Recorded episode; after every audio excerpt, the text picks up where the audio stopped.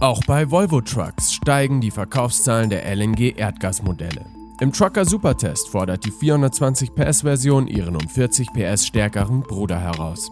Was das Ergebnis war und wie es generell um die LNG-Technologie steht, verrät uns nun Jan Burgdorf, Test- und Technikvirtuose der Verkehrsrundschau und des Trucker-Magazins. Am Mikrofon für Sie Michael Pilzweger. Sie hören Verkehrsrundschau Funk.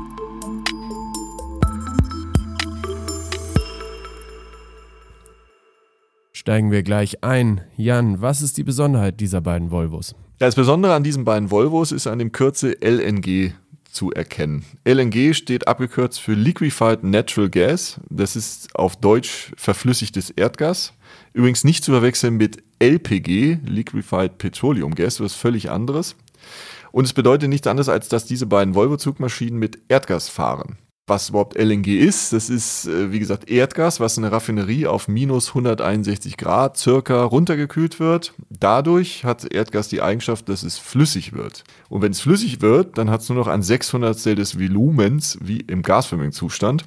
Das bedeutet eben, dass man deutlich mehr Energie am Rahmen des LKW unterbringen kann. Das heißt, die Zugmaschine wird auf diese Weise fernverkehrstauglich. Und ähm, um das Ganze dann überhaupt wieder nutzbar für den Motor zu machen, muss das Gas vor dem Einblasen in den Motorraum wieder gasförmig gemacht werden und dadurch wird es einfach erwärmt und wird so wieder gasförmig und ist für den Motor nutzbar. Und beim Tanken muss man aufpassen, ne? Man muss beim Tanken ein bisschen aufpassen, aber es ist nicht so schlimm, wie viele sagen. Es ist einmal gemacht, hat man es gelernt. Aber natürlich sind minus 161 Grad nicht ungefährlich. Volvo ist ja nicht der einzige Hersteller, der LNG-Fahrzeuge anbietet. Kannst du uns darüber was erzählen? Also federführend in dieser LNG-Technik ist ganz klar Iveco. Also die haben das Prinzip äh, vielleicht nicht gerade erfunden, aber sie waren die ersten, die äh, das in einem LKW implementiert haben und sind eben auch in dieser Technik Marktführer nach wie vor. Darüber hinaus gibt es noch Scania. Ähm, wir haben also insgesamt drei Hersteller. Bislang, muss man sagen. Wer weiß, was da noch kommt. Was macht denn die Technik beim Volvo so besonders? Ja, ähm, die, der Motor von Volvo unterscheidet sich von den angesprochenen Konkurrenten Iveco und Scania deutlich.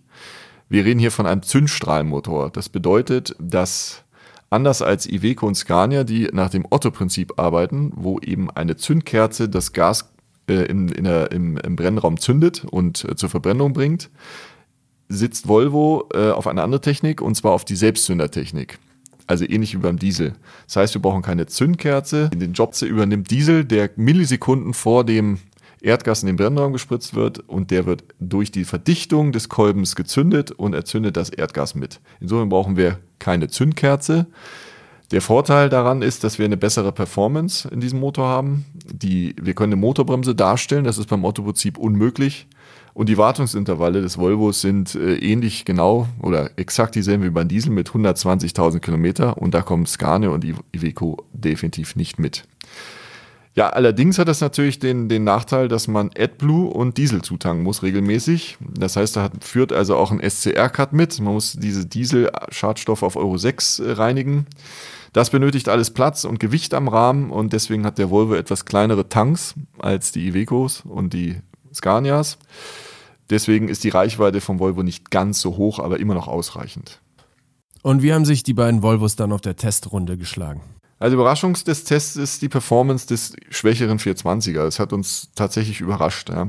Das Fahrzeug ist nochmal elastischer, der Motor, er hat eine bessere Motorcharakteristik, leicht besser als der stärkere 460er. Und er ist ganz klar eine unterschätzte Alternative in dem LNG-Bereich, weil bisher greifen die Volvo-Kunden nach, außer des Herstellers, fast alle zu dem 460er. Allerdings natürlich, wenn man nicht voll ausgeladen fährt, ist er eine tolle Alternative. Äh, wir fahren im Test mit 32 Tonnen und da ist er dann am Ende nur minimal langsamer als der 460er, aber geht sparsam mit dem Gas um. Übrigens, das sei noch erwähnt, ähm, der Volvo äh, braucht etwas weniger Gas als Iveco und Scania, die wir auch schon im Test hatten. Also die Kosten für den zusätzlichen Diesel und die AdBlue, die werden aufgewiegelt. Also die schlagen nicht negativ zu Buche.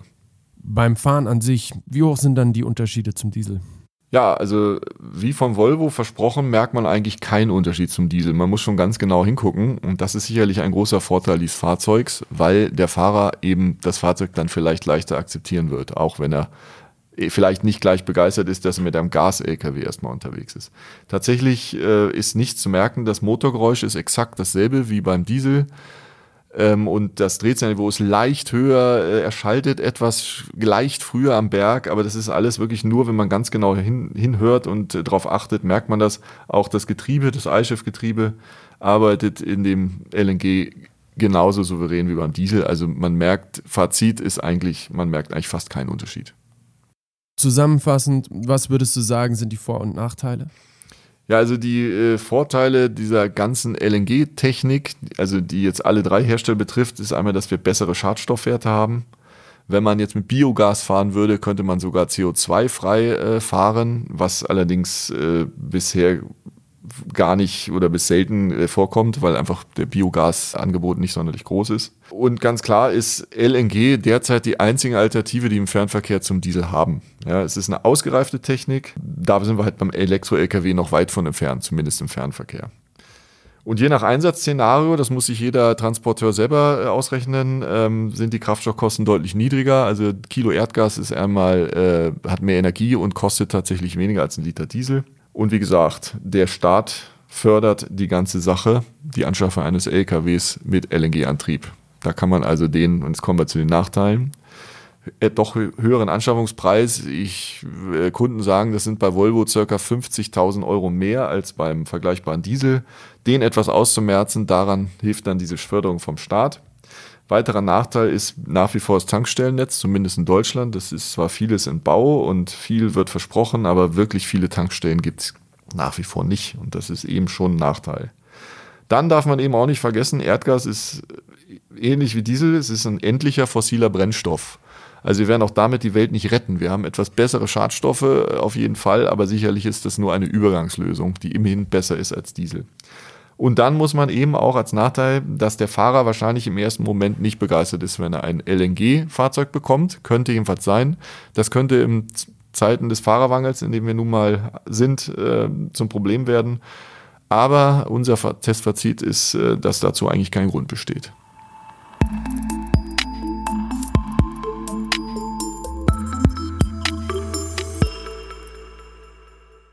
Und jetzt noch die Logistikwoche. Unser Top Tapper verbessert Statistik. Weil immer mehr Unternehmen Ladungsdiebstähle melden, verzeichnet die Sicherheitsvereinigung Tapper im ersten Halbjahr einen deutlichen Anstieg. Durch die bessere Kommunikation mit den nationalen Strafverfolgungsbehörden entsteht so ein immer genaueres Bild über die Gefährdungslage weltweit. Das Flop der Woche ist Tirol.